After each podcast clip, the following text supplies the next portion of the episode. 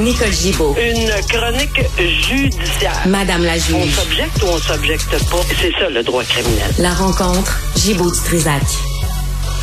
Nicole, bonjour. Bonjour Benoît. Bonjour. Alors, est-ce qu'on y va avec euh, le pasteur, euh, le bon pasteur? Ben, le bon pasteur euh, va devoir prêcher quelques années, euh, comme huit ans en- au pénitencier. C'est pour des crimes odieux. Là. Je veux dire, on parle toujours de crimes odieux, tu as raison, mais on parle de, de vouloir euh, élever des enfants. On parle de, de punition corporelle euh, au-delà de ce qui est permis, évidemment. Je sais qu'il y a une contestation, là, puis il y a des gens qui voudraient qu'on abolisse l'article 43 du Code criminel parce qu'effectivement, on peut permettre euh, d'avoir une punition à un enfant. Ah, de frapper un Euh, enfant.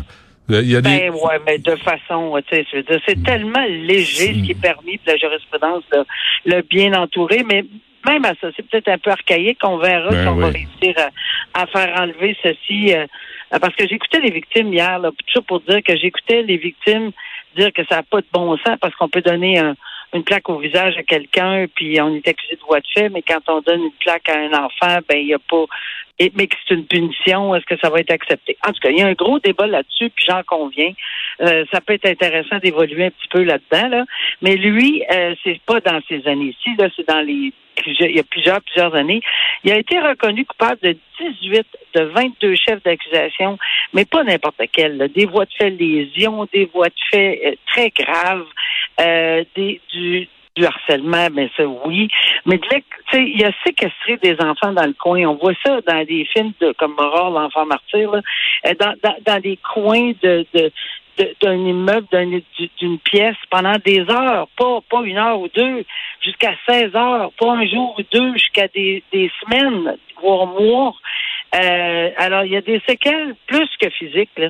Il y a des séquelles psychologiques Ben oui. euh, euh, sur ces enfants-là, comme ça se peut pas. Puis ils ont poursuivi avec grand courage, ils ont dénoncé. Évidemment, on le dit toujours, on le répète, le courage de ces gens-là. Euh, et, et ils ont effectivement euh, témoigné à l'effet que, bon, toutes les séquelles qu'ils ont eues. Euh, et à part, euh, il y a eu des tentatives d'entrave à la justice également parce qu'on disait à ces gens-là, ben écoutez, si vous témoignez, euh, ben Dieu va vous donner des punitions, puis bon, moi, c'est- le juge a bien dit qu'il n'y a aucune religion, aucune religion Non, qui permet ce genre de sévices non. euh, pour peu importe les régions, ben, les raisons, il n'y a rien, rien. Ah, moi, Nicole, euh, un adulte qui touche un enfant, là, je vire Ah, fou. c'est épouvantable. Moi, je vire Mais, fou, là. mais Je- euh, c'est je- juste pour les éduquer, là. Ah les éduquer. Ben oui. Euh, bon et l'enfant, tu penses qu'il va comprendre parce que tu lui sacs une claque en arrière de la tête ou tu le gifles ou tu lui donnes, tu tu lui serres un bras. C'est insensé. C'est dégueulasse. Des marques, des marques sur le corps euh, euh, épouvantables. là. Quand on parle de, de, de, de voies de fait lésions, de voies de fait graves, sérieux, là, Ouais. euh, ils ont resté marqués. Alors, psychologiquement, ils vont demeurer marqués. Euh, ils poursuivent également sur un, un recours collectif. Là, on le sait maintenant qu'ils ont euh, intenté un recours collectif au civil pour évidemment, contre l'Église baptiste, contre lui, contre parce que en quelque part, il y a quelqu'un qui le savait. On aurait dit, j'ose espérer que ça se peut pas, là, mais on dit que euh, c'était à la connaissance de certains parents. Hmm. Ça Ah se peut ouais. même pas pour moi, là. Je veux dire, euh, il faudrait pas. je- on peut pas s'imaginer qu'au nom de la religion, au nom des, du, que- fait que le châtiment corporel doit euh, servir de leçon au nom de la religion. Mais si t'invoques, Donc, euh, mais Nicole, si t'invoques Dieu, t'as le droit de tout faire. Tu sais, c'est Ouais. au, au nom de Dieu, t'as le droit de tout faire. En tout cas, tant mieux s'il s'en va dedans.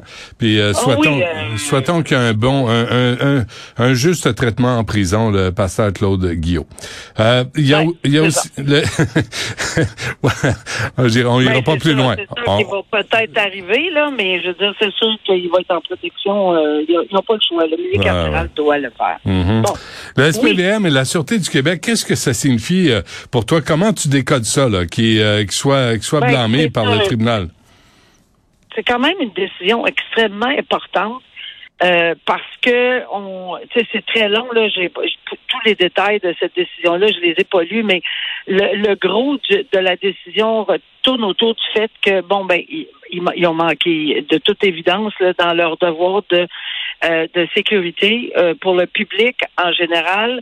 mais c'est des c'est une grosse décision pour contre l'SPVM puis la Sûreté du Québec parce que les corps de police ont chacun euh, leurs devoirs, leurs responsabilités, mais il y a aussi une responsabilité de synchroniser les événements. Puis c'est pas parce qu'on n'était pas dans un climat, puis c'est ce que j'ai trouvé intéressant de la décision, on était dans un climat où il y avait beaucoup de choses qui se passaient, là, tu sais, un climat politique, un changement, euh, il y avait eu les carrés rouges, il y avait eu euh, des manifestations, il y avait eu plein de choses, ça, ça, allume aussi, là, euh, sur un certain climat qui existait à cette époque-là, et que, bon, ben, juste de faire la sécurité de la nouvelle première ministre, c'est merveilleux, c'est excellent, il fallait le faire, il n'y a aucun doute, là.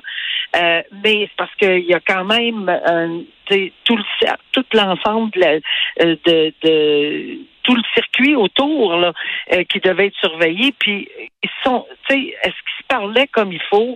Non, je pense que la faute ici, on l'a relayé au fait que bon, ils ont manqué vraiment leur devoir de sécurité.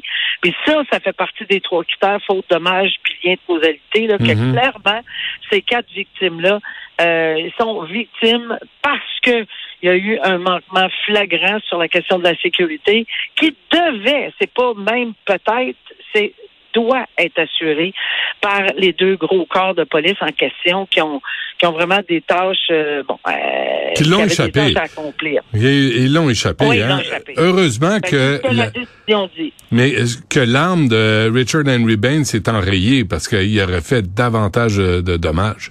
Ben, ça aurait été un carnage. Ouais. Parce qu'il y avait beaucoup d'artillerie, il y avait beaucoup de budget. Puis on le sait, là, je veux dire, il était encore une fois, lui non plus n'a pas été trouvé non criminellement responsable, même s'il a soutenu cette thèse-là.